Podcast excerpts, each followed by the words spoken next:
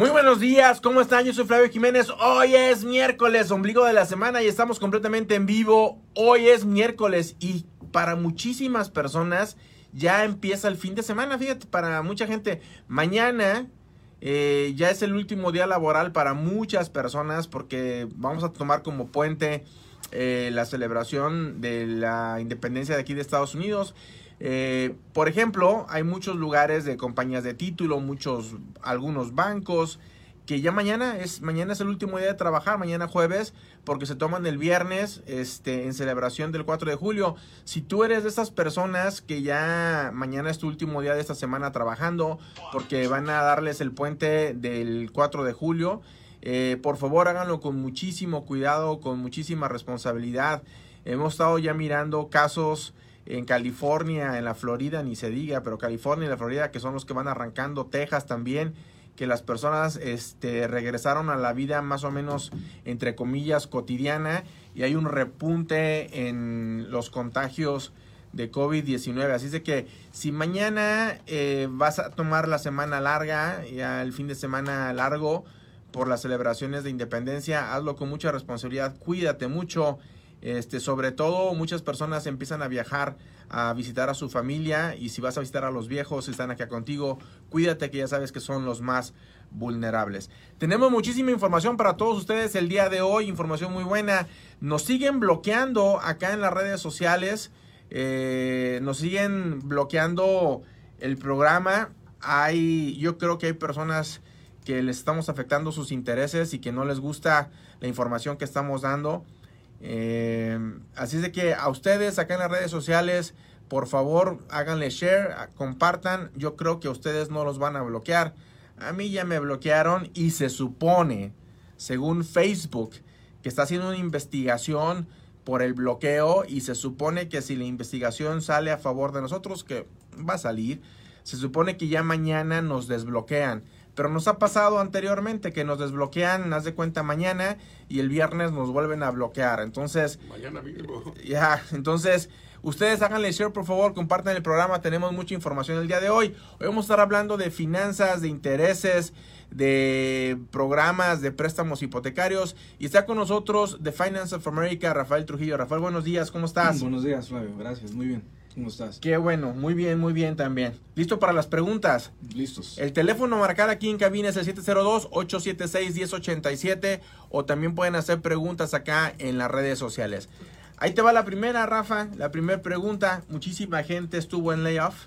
Sí. Este, mucha gente los descansaron, les dieron vacaciones obligadas pagadas, pero los descansaron y ya están empezando a regresar eh, a trabajar. Ya tenemos personas que ya tienen dos semanas trabajando a partir de que se abrieron otra vez los casinos y la industria y, los comercios y estas cosas aquí en Nevada. La pregunta que te quiero hacer es la siguiente. Después de que regresaron ya oficialmente a trabajar, eh,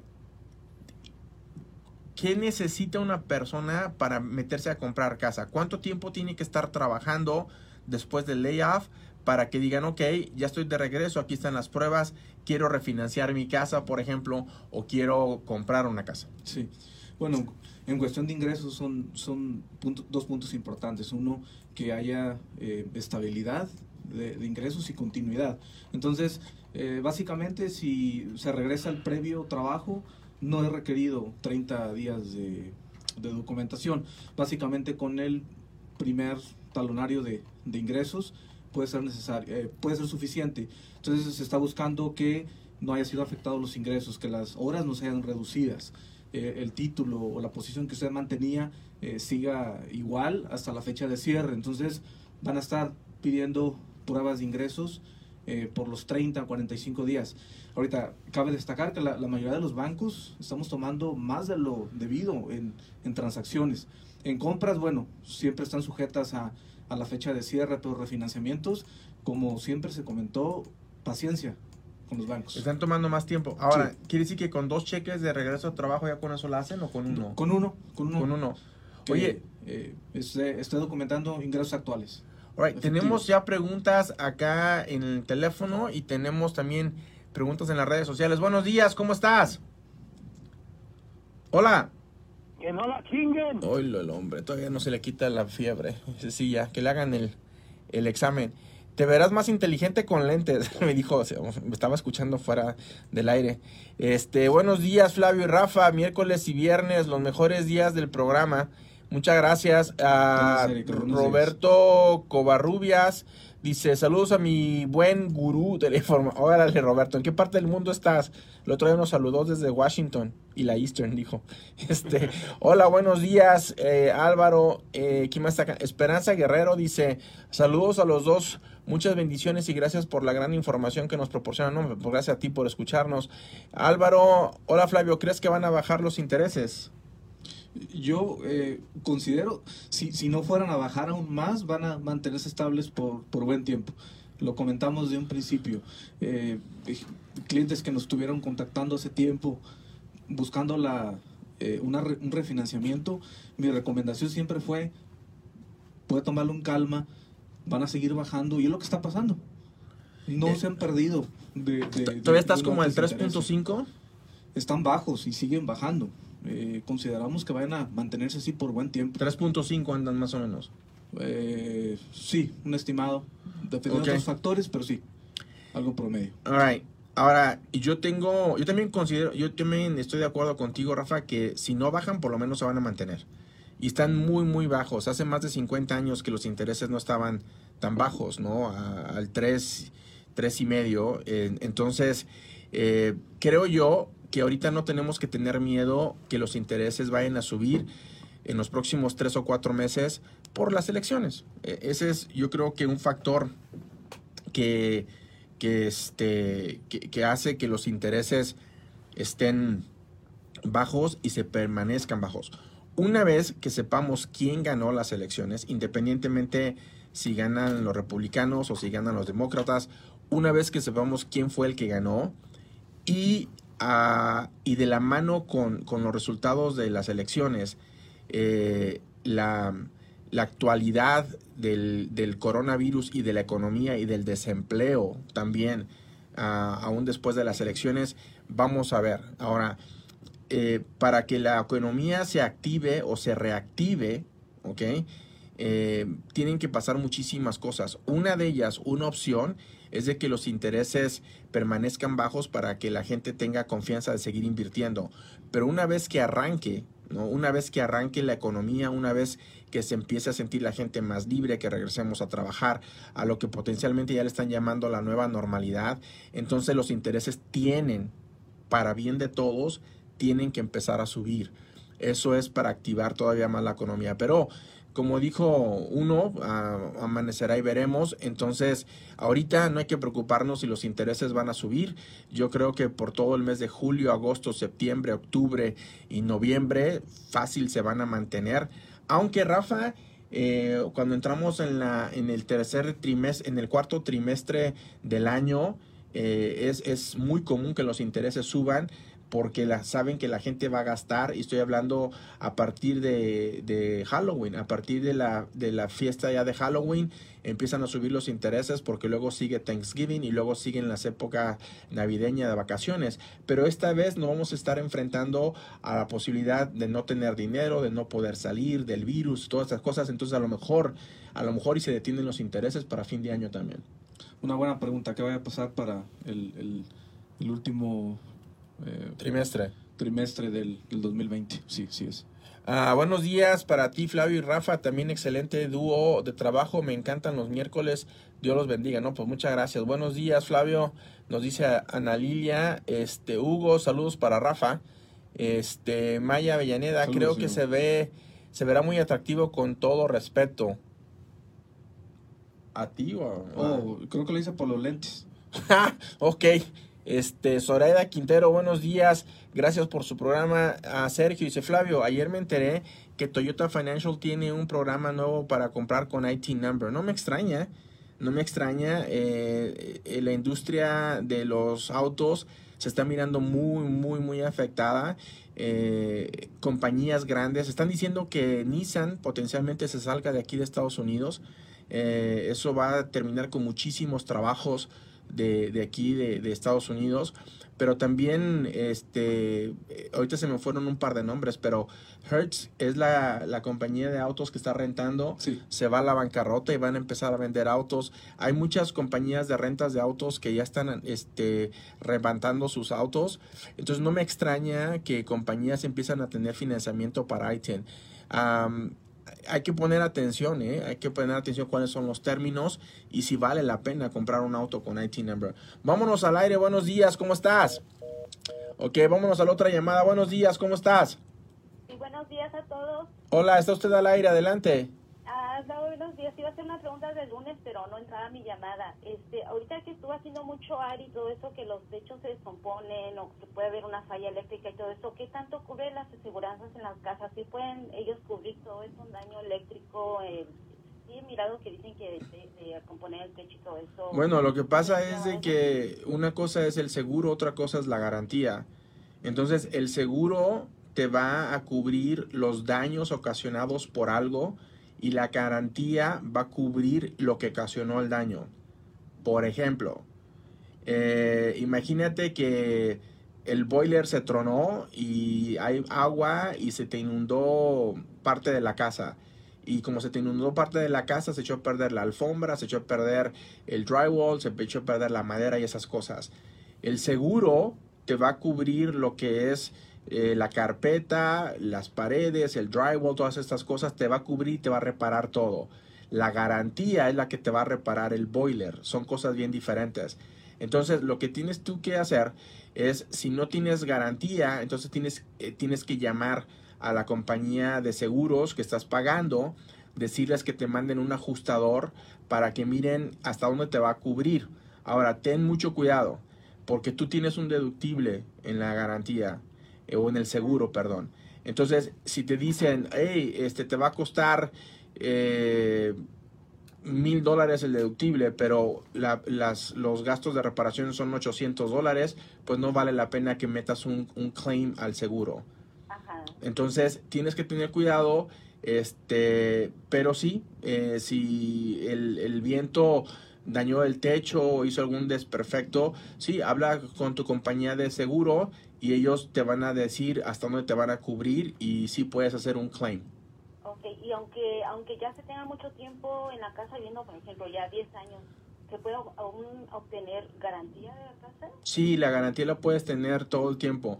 Eh, se, se renueva cada año si quieres y hay diferentes paquetes de garantía. Unos cubren los electrodomésticos, otros cubren las cosas grandes como el boiler y el aire acondicionado, la unidad de aire acondicionado. Otros pueden, este, otro paquete cubre el cableado también de la casa.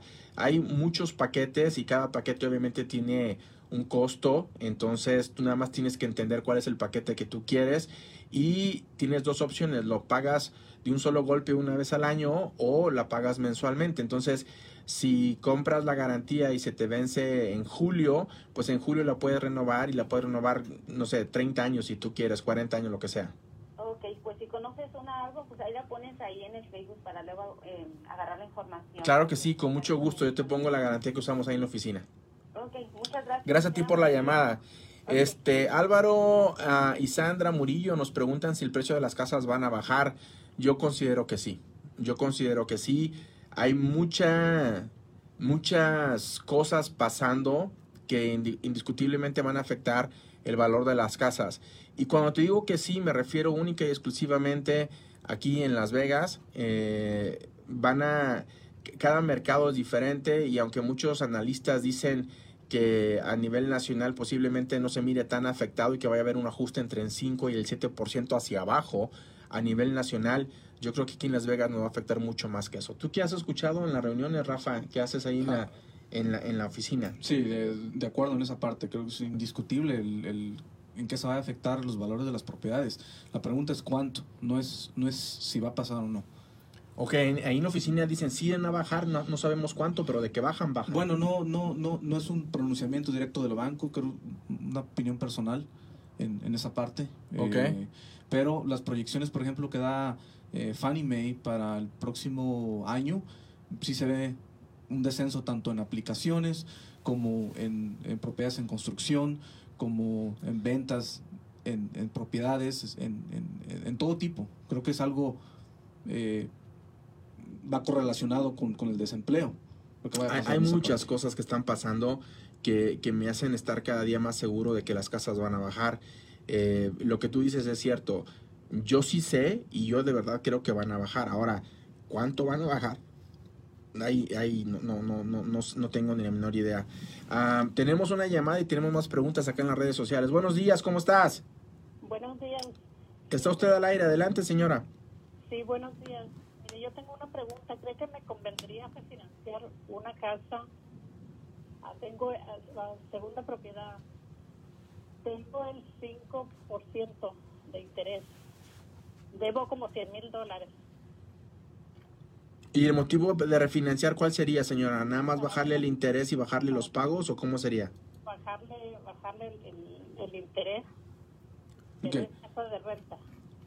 O es propiedad de renta, sí. Entonces, mire, hay- para, para cotizar una tasa de interés hay varios puntos que tomar en cuenta.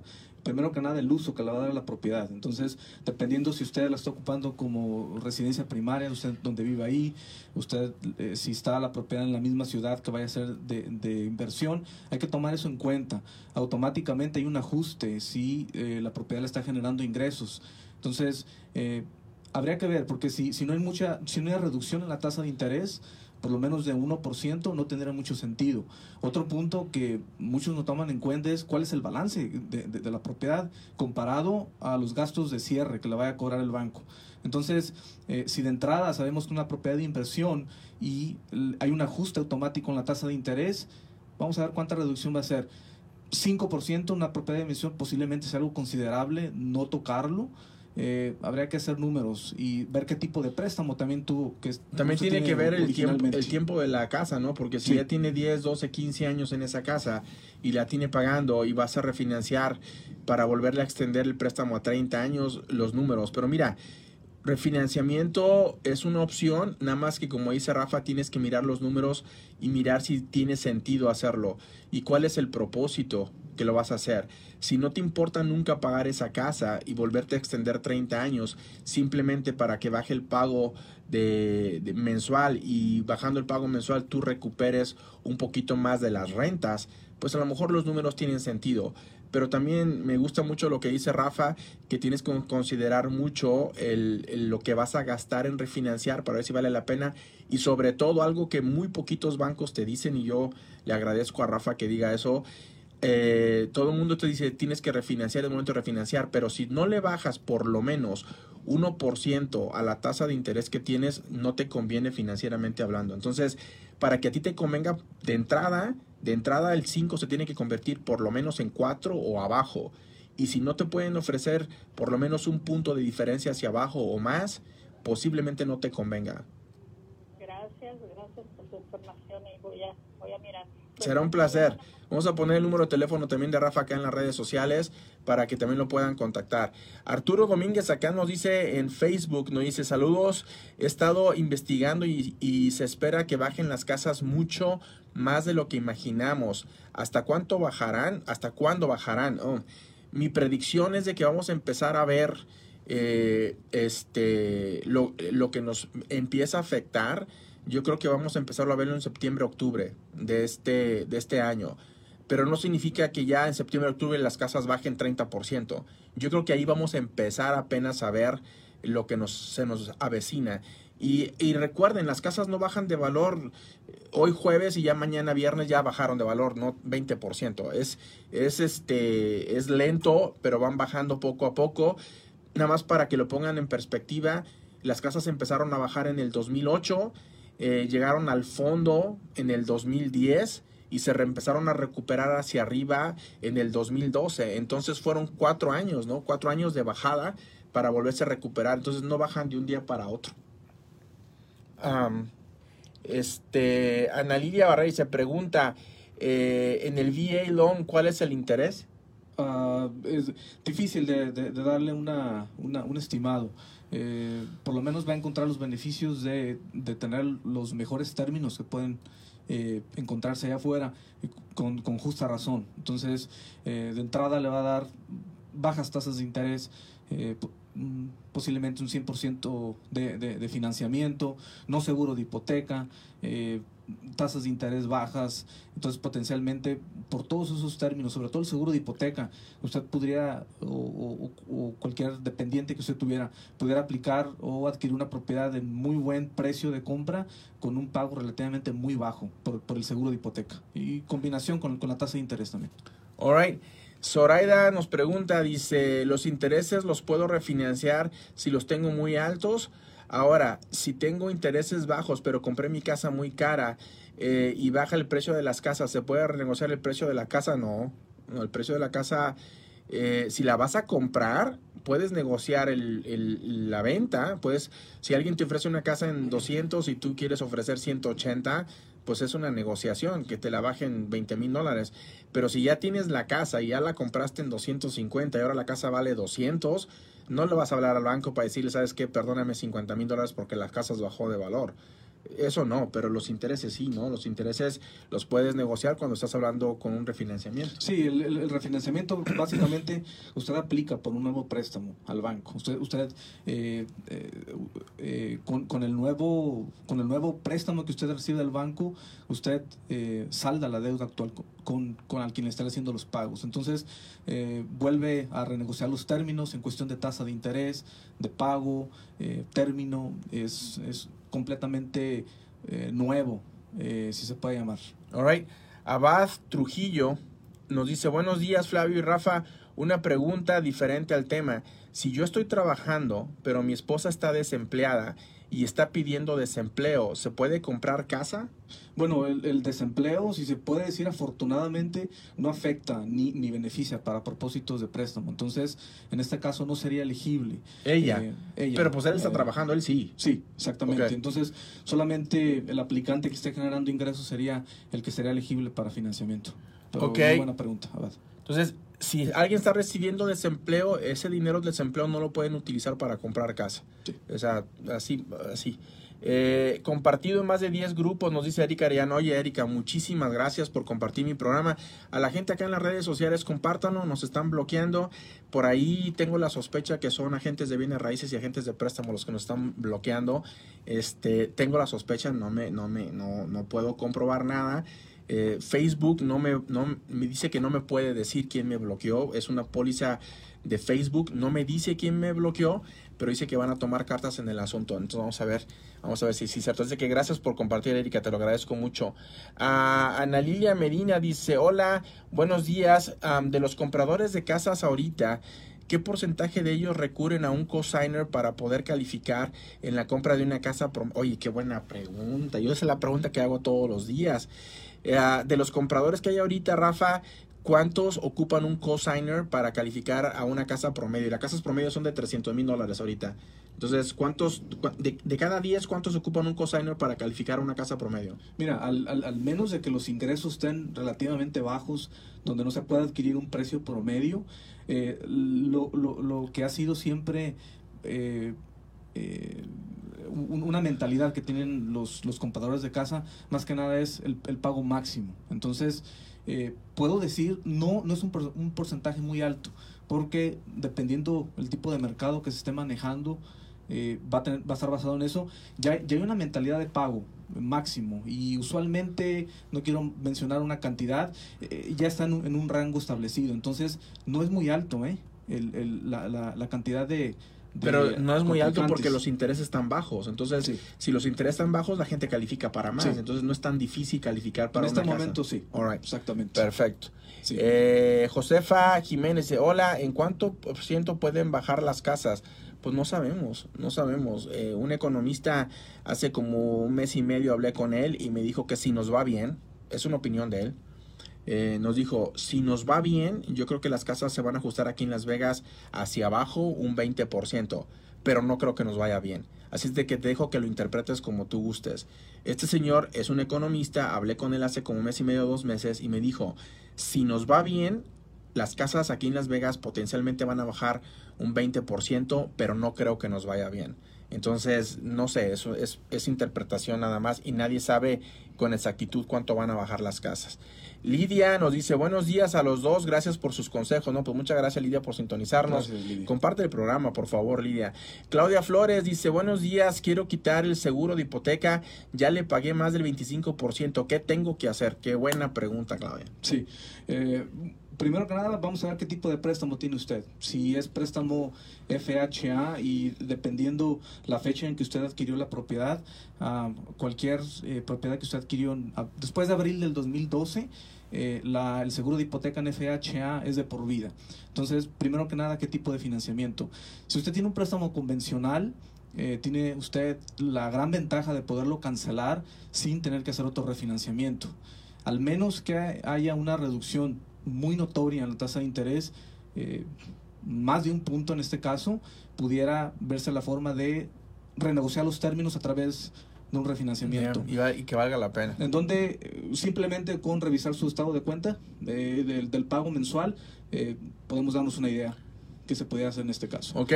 Ramón nos pregunta acá en las redes sociales, dice, el reporte de mayo fue el mejor del mundo, acorde con el reporte de mortgage, Ah, pero lo hacen sonar que como hubo la venta de casas en récord, pero tal vez en, en esas transacciones están, no están incluidas los refinanciamientos y los HELOCs, o están incluidas, no bien. Sí, los reportes del mortgage son transacciones hechas y las transacciones son compras, refinanciamientos, eh, líneas de crédito, esos son. Ahora, tienes que y, y yo sí creo que haya sido muy buen mes el mes de mayo. Ah, te recuerdo, bueno, apenas acaba de pasar. El mes de mayo para ti fue bueno, ¿no, Rafa? Sí, sí. Ahora, eh, Fue mucho sí. refinanciamiento. Los intereses bajísimos, toda la gente quiere refinanciar. Sí, en, en- en- en los reportes de hipoteca entra de todo, todo tipo de, de financiamiento, tanto compra como refinanciamiento. Entonces, hay, hay, hay que tomar algo muy importante. Eh, las, las, la- las transacciones que se, regi- que se registraron, por ejemplo, cerradas en, en mayo, son aplicaciones, gente que estuvo buscando propiedades de marzo, entró en contrato en abril. Entonces, sí, por Estamos- semanas consecutivas ha, habi- ha habido una alza. Pero Pero estamos arrastrando Es dos, dos meses atrás. Sí, es un proceso natural. La gente está buscando propiedad, ya, ya sea creció la familia, tuvo que moverse a vivir a otro estado, eh, tuvo que vender. Entonces, eh, es importante saber, eh, no, no vamos a ver una, una reducción inmediatamente, sobre todo por los meses. Entonces, es un proceso natural. Que, que haya una, un, un incremento en aplicaciones, eso, eso, eso es muy común. Entonces, Lo que, lo que cerramos en mayo fue producto de todo lo que hicimos en febrero. Sí, ¿no? y va a haber va a haber aplicantes que tienen meses o, o posiblemente ya el año buscando propiedad y eh, efectivamente va, va a tardarse 30, 60 días atrás. All right. Por lo Jose- mínimo. Josefa nos pregunta, ¿y se puedo refinanciar para quitar el hard money? Tengo IT number. Sí puedes refinanciar con un programa del IT number. Vamos a ver si tiene sentido. ¿Qué interés tiene el hard money versus el interés que te ofrece el IT number? Este, ¿Cuáles son los términos a pagar con el hard money versus los términos a pagar con el IT number? Al final, todas las personas creo que la gran mayoría pueden refinanciar. No necesariamente tiene sentido refinanciar pero sí puede refinanciar un préstamo con el IT number. Buenos días, nos dice Marisela, buenos días, nos dice Sonia. Eh, hola, buenos días, yo ando queriendo comprar casa, pues ya, empieza. El, primer paso es querer. Si ya quieres, pues este primer paso, ahora da el segundo. Habla con Rafael para ver si calificas, para ver cuánto calificas y a partir de ahí nos vamos de shopping. Me encanta gastarme el dinero de otros, ¿no? Dígase Rafael, oye, aquí ya calificó este para 280 mil dólares. Digo, vámonos a gastar esos 280 y me encanta gastarme el dinero de otros. Oye, Rafa, tenemos más preguntas acá en las redes sociales. Ah, sí, creo que Este, no, no- no alcanzamos. no alcanzamos, ahí te las encargo porque Sí. son preguntas para ti. A todos ustedes, gracias por la sintonía, gracias Rafa por venir aquí al programa, gracias Herbert por ayuda todos los días acá, este, en, en- ¿cómo le llaman a esta cosa? Al ingeniero de sonido, la rocola, la consola, o- consola. consola. Alright, y a todos ustedes que nos escuchan en la 1460, muchísimas gracias por regalarme su tiempo el día de hoy. Les recuerdo que estamos aquí todos los lunes, del- eh, todos los días de lunes a viernes a las 8 de la mañana. A la gente que está con nosotros acá en Facebook Live, gracias, de verdad les agradezco muchísimo que compartan mi programa, porque como les digo, nos están bloqueando, gente envidiosa por ahí. Entonces, gracias por, por eh, compartir el programa para que lleguen información a toda la gente. Gracias. Lo escuchamos mañana jueves, mañana día de inmigración con el abogado Rolando Velázquez a partir de las 8 de la mañana. Empiecen a preparar sus preguntas para que cuando llegue el abogado no me lo dejen ni respirar con las preguntas de inmigración. Cuídense mucho, pórtense bien. El teléfono en mi oficina es el 702-720-3333. Que estén bien.